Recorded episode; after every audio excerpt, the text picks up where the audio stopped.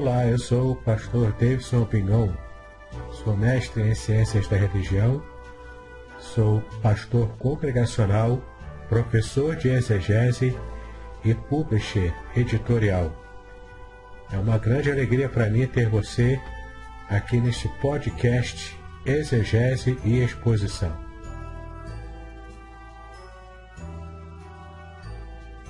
Participe! Sugira novos temas para que eu esteja tratando aqui nos podcasts. Eu quero aproveitar para convidá-lo também a assinar o meu canal do YouTube, especialmente para ter acesso à playlist Exegese e Exposição, onde há vários vídeos que você pode ampliar ainda mais o seu conhecimento bíblico. Se você quiser, também tem um grupo do Telegram chamado Exegese e Exposição. Há também cursos gratuitos meus na, na plataforma Udemy. É só você acessar e participar desses cursos gratuitos. Ah, e no final você ainda consegue um certificado de conclusão desses cursos. Vale muito a pena. E um curso muito especial que eu quero chamar a sua atenção é o curso Introdução à Exegese Bíblica. Nesse curso, eu te ensino passo a passo da metodologia exegética usada pelos profissionais da área. Eu tenho a certeza de que você será muito edificado ao conhecer o passo a passo desse método de exegese bíblica. É importante você saber que para fazer esse curso não há necessidade de conhecer é, grego e hebraico. Na verdade, você pode usar o conhecimento das línguas originais da Bíblia caso você já o tenha, mas não é uma condição essencial para que você possa fazer o curso. Então, vale a pena conhecê-lo. Clique no link que está na descrição deste podcast.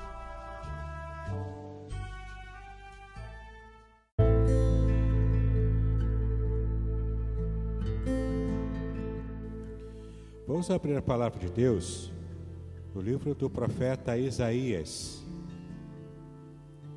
Livro do profeta Isaías, capítulo 45. Isaías 45.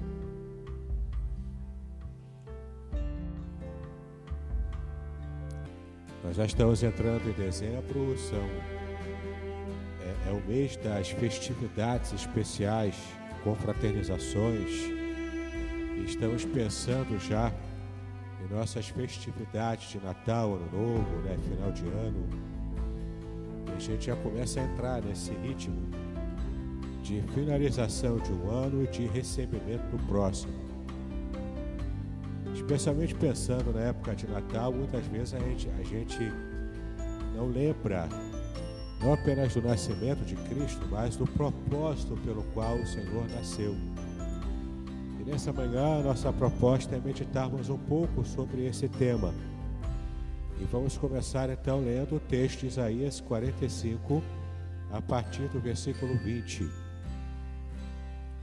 Isaías 45, a partir do versículo 20, que diz assim: Congregai-vos e vinde Chegai-vos juntos os que escapastes das nações. Nada sabem os que conduzem em procissão as suas imagens de escultura, feitas de madeira, e rogam a um Deus que não pode salvar. Anunciai, chegai-vos e tomai conselho todos juntos. Quem fez ouvir isto desde a antiguidade? Quem desde então o anunciou. Porventura não sou eu o Senhor? Pois não há outro Deus senão eu.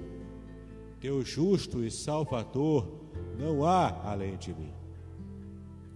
Olhai para mim, e sereis salvos vós todos os termos da terra, porque eu sou Deus e não há outro. Por mim mesmo tenho jurado, já saiu da minha boca a palavra de justiça, e não tornará atrás, que diante de mim se dobrará todo o joelho, e por mim jurará toda a língua. De mim se dirá: deveras do Senhor a justiça e força. Até ele virão, mas serão envergonhados todos os que se indignarem contra ele. Mas do Senhor será justificada e se gloriará toda a descendência de Israel. Que o Senhor nos abençoe, queridos.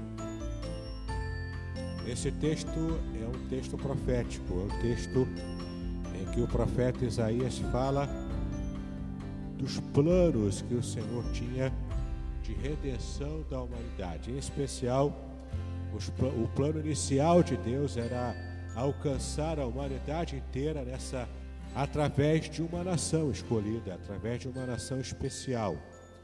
Essa nação seria Israel. E o plano era que Israel, como nação escolhida, como povo escolhido, separado por Deus, essa nação seria um espelho da glória de Deus para as pessoas.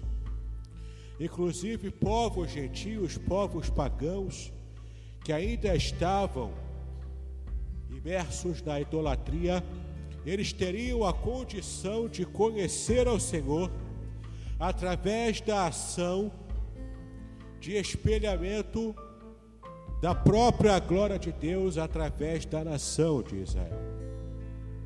Só que é claro, depois que o pecado entrou na história da humanidade, a humanidade viu-se em situação de estar distante de Deus do ponto de vista espiritual e também se viu em situação de queda moral.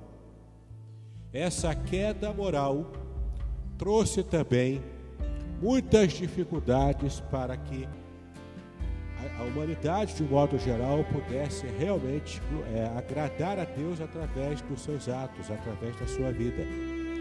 E a nação de Israel, embora Israel fosse o povo escolhido de Deus, era uma nação que ainda estava também lidando com a sua situação de pecado. Com as limitações do pecado, Israel, portanto, tinha uma missão de um patamar altíssimo, que era glorificar a Deus e ser exemplo do que Deus quer como pessoas que agradem ao seu próprio coração aqui na terra. Israel, portanto, deveria ser esse exemplo, esse modelo, em que as demais nações pudessem observar Israel, pudessem ter uma vida que agradasse o coração de Deus. Israel falha nessa, nessa missão. Ao longo da sua história, Israel vai entrando em constantes conflitos entre a vontade de Deus e a vontade da sua própria carnalidade.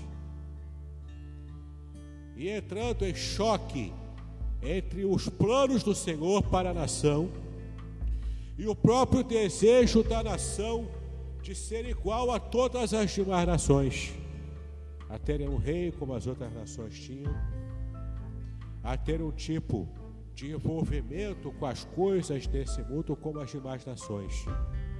Isso foi minando, isso foi minando o próprio sentimento do povo de ser um povo separado, de ser um povo exclusivo para a glória de Deus. A história foi evoluindo. E é interessante como esse texto aqui ele tanto aponta para o futuro quanto fala também para o presente de Israel naquela época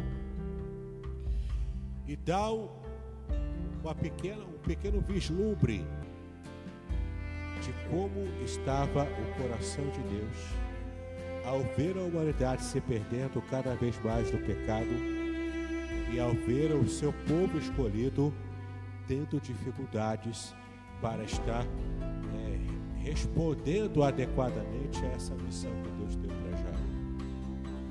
Observe que aqui no versículo 20 ele já começa falando sobre o problema da idolatria. O problema da idolatria era algo que estava realmente trazendo dificuldades para Israel como nação.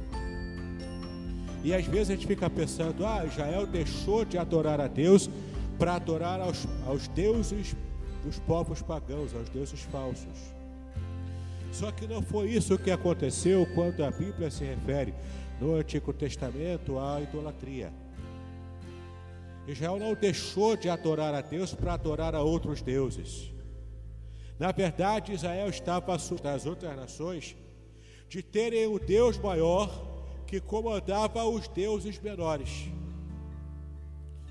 Essa é, é, essa idolatria que foi experimentada por Israel era, na verdade, um, um ecumenismo entre deuses.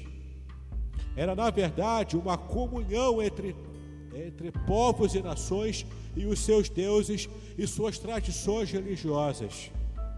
Esse sincretismo religioso que estava sendo praticado por Israel, porque eles continuavam a adorar a Jeová mas junto ao altar de Jeová, eles estavam também oferecendo sacrifícios a ídolos pagãos. Estavam inclusive cultuando ao deus pagão chamado Moloque, que exigia o sacrifício de crianças. Em outras palavras, pais pegavam os seus filhos recém-nascidos, pais israelitas pegavam os seus filhos recém-nascidos sacrificavam a Moloque para que eles tivessem riqueza, para que eles tivessem uma vida melhor aqui na terra. Olha o fruto do engano pagão que estava dentro do coração do povo escolhido de Deus. Esse tipo de idolatria, esse tipo de sincretismo, essa mistura religiosa que é diabólica desde o começo isso estava afastando cada vez mais o coração de Israel como nação do, do coração do seu próprio Deus, porque Deus é um Deus exclusivista.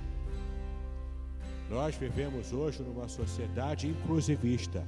Não, tem que incluir todo mundo, não pode julgar ninguém, não pode criticar ninguém, não pode falar mal de ninguém, porque senão as pessoas vão se sentir mal quando eu falo alguma coisa que a Bíblia manda eu falar.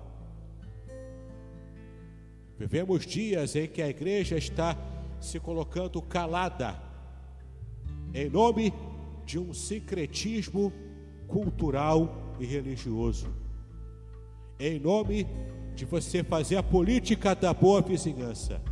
E a igreja tem perdido a sua voz profética hoje, assim como Israel perdeu a sua voz como nação escolhida de Deus, que também era uma voz profética. Mas, mas então Isaías se levanta.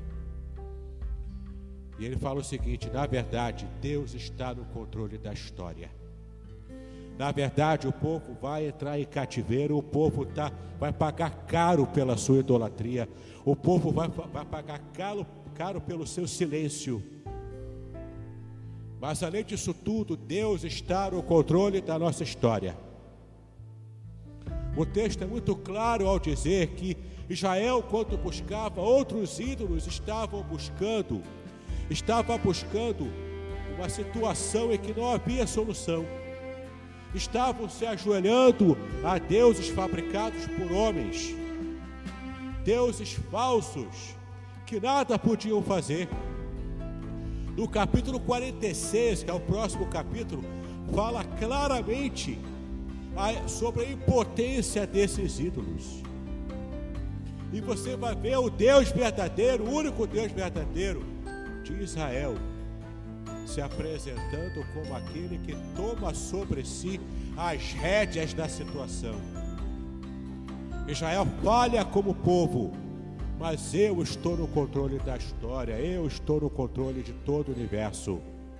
E ainda que Israel fale como povo, eu vou tomar a frente e vou trazer a salvação para a nação de Israel e para todo mundo. Veja como o texto continua dizendo aqui, no versículo 21.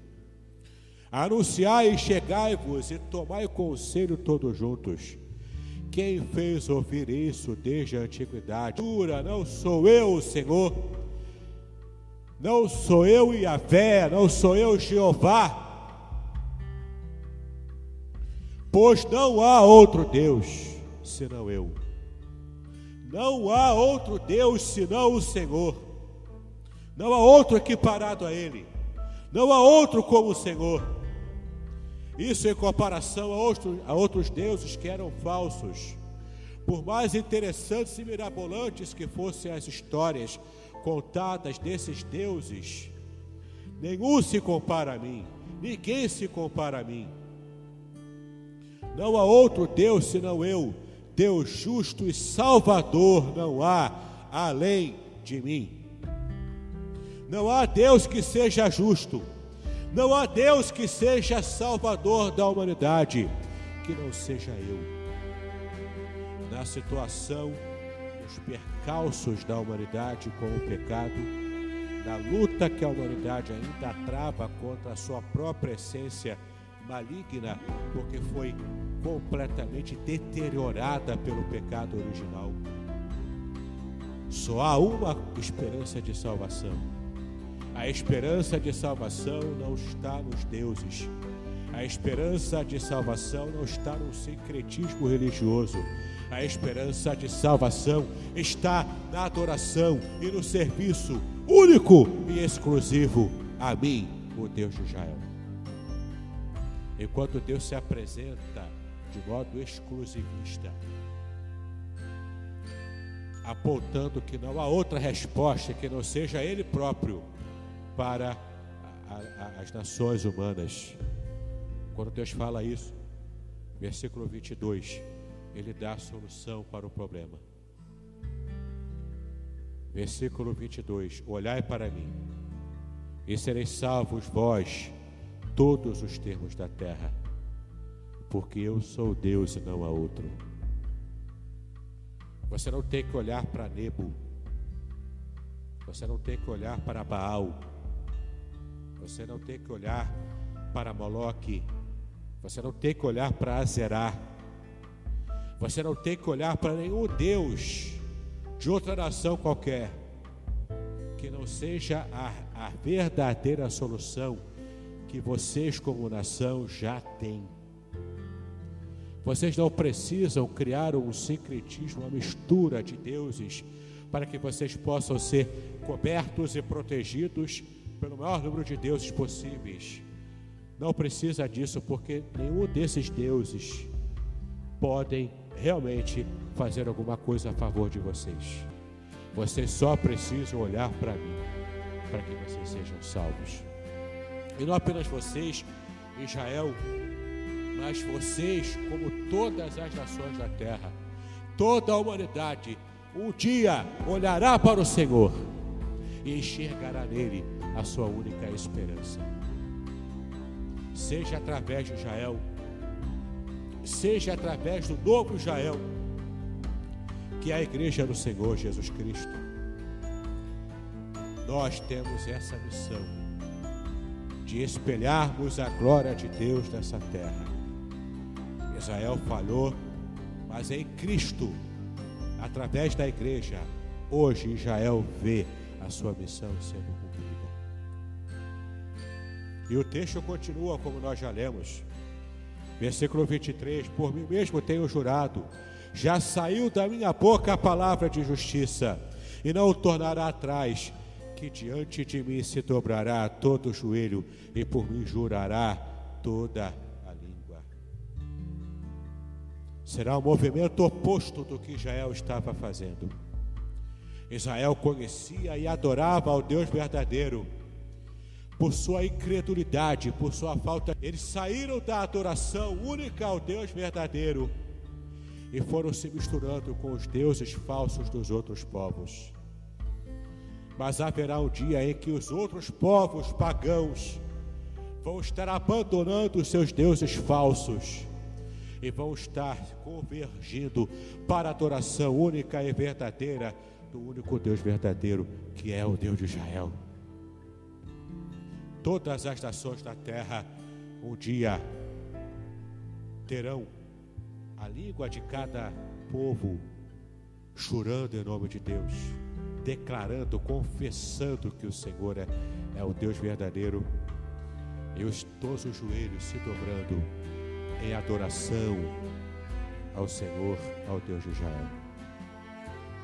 E a passagem paralela do Novo Testamento a esse texto você conhece bem. Vamos abrir rapidamente lá, mas não feche Isaías, mas vamos rapidamente para o texto de Filipenses, capítulo 2. Filipenses, capítulo 2.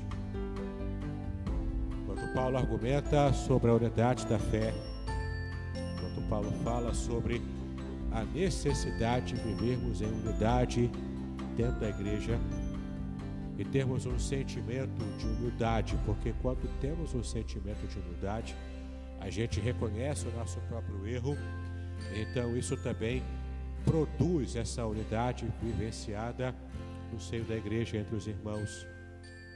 No versículo 5 de Filipenses 2, Paulo diz: De sorte que haja em vós o mesmo sentimento que houve também em Cristo Jesus, que sendo em forma de Deus, não teve por usurpação ser igual a Deus, mas fez a si mesmo de nenhuma reputação, tomando a forma de servo, fazendo-se semelhante aos homens e achado na forma de homem, humilhou-se a si mesmo, sendo obediente até a morte e morte de cruz.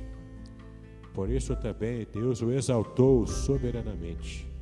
Ele deu o nome que é sobre todo nome, para que ao nome de Jesus se dobre todo o joelho dos que estão nos céus e na terra e debaixo da terra, e toda língua confesse que Jesus Cristo é o Senhor, para a glória de Deus Pai. Agora observe que interessante o versículo 11. Toda língua confesse que Jesus Cristo é o Senhor, para a glória de Deus Pai.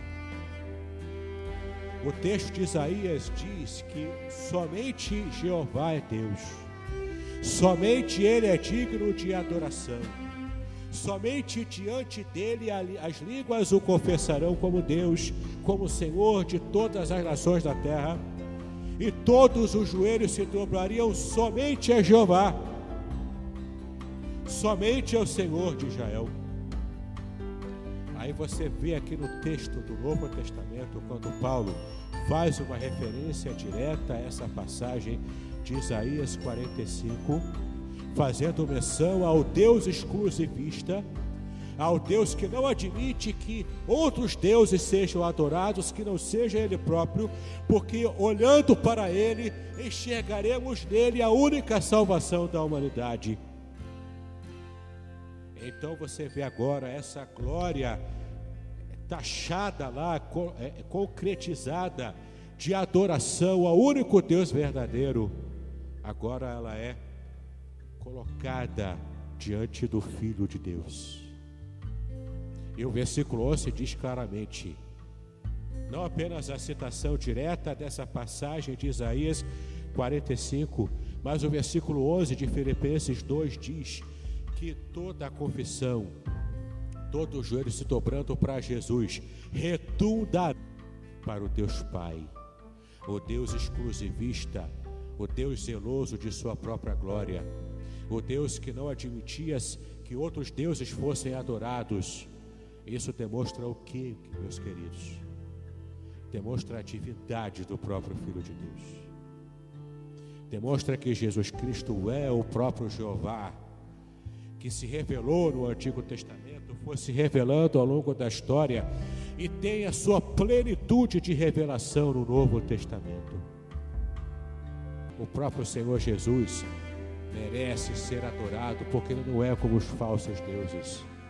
Ele é o próprio Deus verdadeiro, o próprio Jeová. E quando adoramos o Senhor Jesus, nós estamos também adorando ao Deus do Antigo Testamento, a Jeová. E Cristo é esse suprassumo de como Israel deveria ser inteira como nação. Esse modelo para todo mundo que Israel não conseguiu ser longo de sua história, Cristo como representante federal de toda a humanidade e também do povo escolhido de Israel, ele se apresenta como esse homem, esse ser humano perfeito, chegando à plenitude da sua humanidade, sem a mácula do pecado. Israel então cumpre a sua missão não pelos seus próprios méritos, mas é porque Deus tomou as rédeas da situação. Ele próprio tomou a forma humana. Ele próprio desce à terra. Ele próprio se coloca como ser humano real, verdadeiro, perfeito, como Israel deveria ter sido desde o Antigo Testamento. E então em Cristo Jesus, a salvação de Jeová, ela é perceptível, ela é apresentada e ela está acessível a toda a humanidade. Em Cristo, o Deus de Israel no Antigo Testamento cumpriu a promessa que ele disse: Olhai para mim, e todos vós sereis salvos. Todos os termos da terra, todas as nações da terra, todas as etnias, todas as pessoas, olhem para mim através do meu filho Jesus, que foi pendurado naquele madeiro, naquela cruz do Calvário, e através desse, desse olhar para Cristo, nós somos salvos pelo próprio Deus, que começa com o povo, vai trabalhando com esse povo, através do Messias, descendente humano desse próprio povo. Deus então alcança todas as nações da terra. Eu quero fechar aqui, voltando para Isaías 45, versículo 24. De mim se dirá, deveras no Senhor a justiça e força. Até ele virão, mas serão envergonhados todos os que se indignarem contra ele. Versículo 24 é muito claro quando diz: todos aqueles que rejeitarem, que se indignarem contra o Senhor e o projeto de salvação eterna que o Senhor esteve produzindo, todos serão envergonhados. E essa expressão, estar envergonhado aqui, é uma expressão de condenação. Conforme o próprio texto de João diz, aquele que aceita o Senhor ao Senhor Jesus, ele é, é, alcança a salvação, ele é feito filho de Deus. Mas aquele que rejeita ao filho, aquele que se vergonha do filho, aquele que rejeita a palavra de salvação, para ele está reservada a condenação eterna. E hoje em dia nós vivemos numa época é que não é moda pregar o Evangelho, nem mesmo entre as igrejas evangélicas. Há menos de 20 anos atrás, você nunca ter ouvido nas igrejas evangélicas do Brasil, as pessoas, na verdade, nunca terem ouvido a pregação do Evangelho de verdade. Porque há tanta deturpação hoje em dia, há, há tantas idolatrias que vão se misturando o que deveria ser a pregação do, do Evangelho genuíno.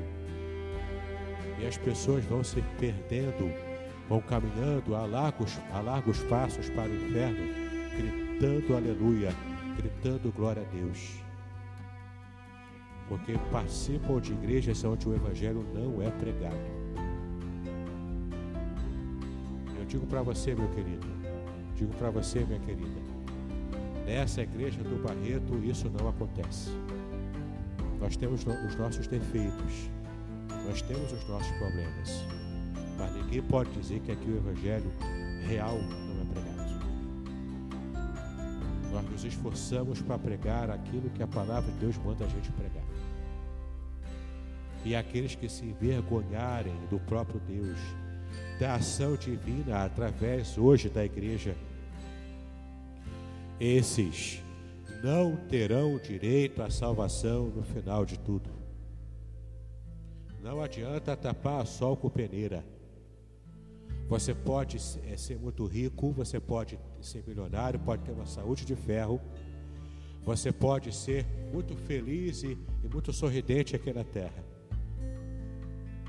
É como dizem aí nessas frases feitas de Facebook, até, você pode até viver sem Jesus o difícil será você morrer sem Ele. Porque quem morre sem o Senhor Jesus, por mais riqueza que tenha adquirido aqui na terra, vai sofrer a pena eterna de quem rejeitou o próprio Filho de Deus, o próprio Deus encarnado. nessa manhã, se você já teve uma experiência de salvação, que você possa ser desperto e até aproveitar esse período de festas de, de Natal, de final de ano, e usar esse momento propício para falar do Evangelho. Fale do amor de Deus para as outras pessoas. E se por acaso você está aqui de manhã agora, está visitando essa igreja, quem sabe você veio aqui para pegar uma bolsa, veio aqui para tomar o seu café da manhã um pouco mais enriquecido. Nessa manhã, o que eu tenho a dizer para você, olhe para o Senhor enquanto há tempo. Esse mesmo texto, Isaías, só que no capítulo 55, Versículo 6, o texto diz: Buscai ao Senhor enquanto se pode achar. Invocai-o enquanto ele está perto. Isso quer dizer que vai chegar um dia em que o Senhor não estará mais acessível. Em que a salvação em Cristo não vai estar mais acessível à humanidade. Que você possa nessa manhã começar a pensar sobre a sua própria vida quem sabe tomar hoje uma decisão que vai realmente mudar o seu coração. E mais do que você ser feliz aqui na terra, garantir a felicidade eterna, porque você estará agradando ao coração desse Deus exclusivista que quer ser adorado por todas as nações da terra. Se você não se ajoelhar hoje para o Senhor Jesus, se você não confessá-lo hoje como seu Senhor e Salvador, não há problema não, meu irmão. Um dia mesmo sem você querer, você também estará confessando, estará se ajoelhando a Ele e adorando como Senhor. Claro, lá em Filipenses 2, quando diz que toda a língua confessará, toda é toda todos os, jo os joelhos se dobrarão. Todo joelho é todo joelho. Melhor você ajoelhar-se para o Senhor e adorá-lo, confessando como Senhor de sua vida, agora, voluntariamente. Será menos traumático para você. Mas todos, inclusive o pior ateu desse mundo, um dia, até mesmo ele, terá que confessar o Senhor e terá que se ajoelhar perante o Deus que ele negou durante toda a sua vida. Você possa pensar sobre isso, que você possa se colocar diante do Senhor, que você possa se apresentar a Ele, reconhecendo como o único e exclusivo Senhor da nossa vida. E fechando no versículo 25: Mas no Senhor será justificada e se gloriará toda a descendência de Israel os planos do Senhor é de ser adorado inicialmente por Israel, por todas as nações da terra, e hoje nós, como igreja, temos essa missão de glorificar ao Senhor através da nossa ação, através do nosso ministério. Que Deus nos ilumine, que Deus nos abençoe. E não se esqueça, nesse fim de ano, nesse Natal, que nós possamos falar do amor de Jesus para as pessoas que nos seguem. Deus nos abençoe. Em nome do Senhor Jesus, vamos colocar em pé. Vamos ter uma palavra de oração final. E após essa oração, estaremos então nos preparando para nos dirigirmos às nossas classes da Escola Bíblica Dominical.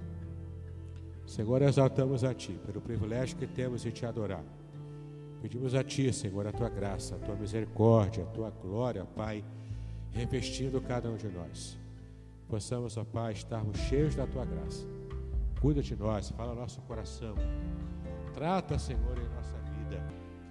E nos restaura, Senhor, naquilo que temos perdido em termos de comunhão contigo, naquilo que temos nos afastado de Ti. Pedimos a Tua graça e a Tua misericórdia, Pai, sobre a vida de cada um de nós. Que pedimos a Ti, Senhor, console a família lutada nessa manhã. São esses irmãos, ó Pai, que perderam um ente querido. Traz o teu consolo, a tua graça e a tua bênção sobre eles sobre aqueles, ó Pai, que se encontram de luto no dia de hoje. Dá a tua graça, é como nós pedimos, nos abençoa nosso estudo bíblico, que a nossa escola dominical seja uma bênção, Pai, para a glória do teu nome. Nós assim pedimos a Ti a tua graça e a tua bênção, em nome de Jesus, hoje e para todo sempre. Amém.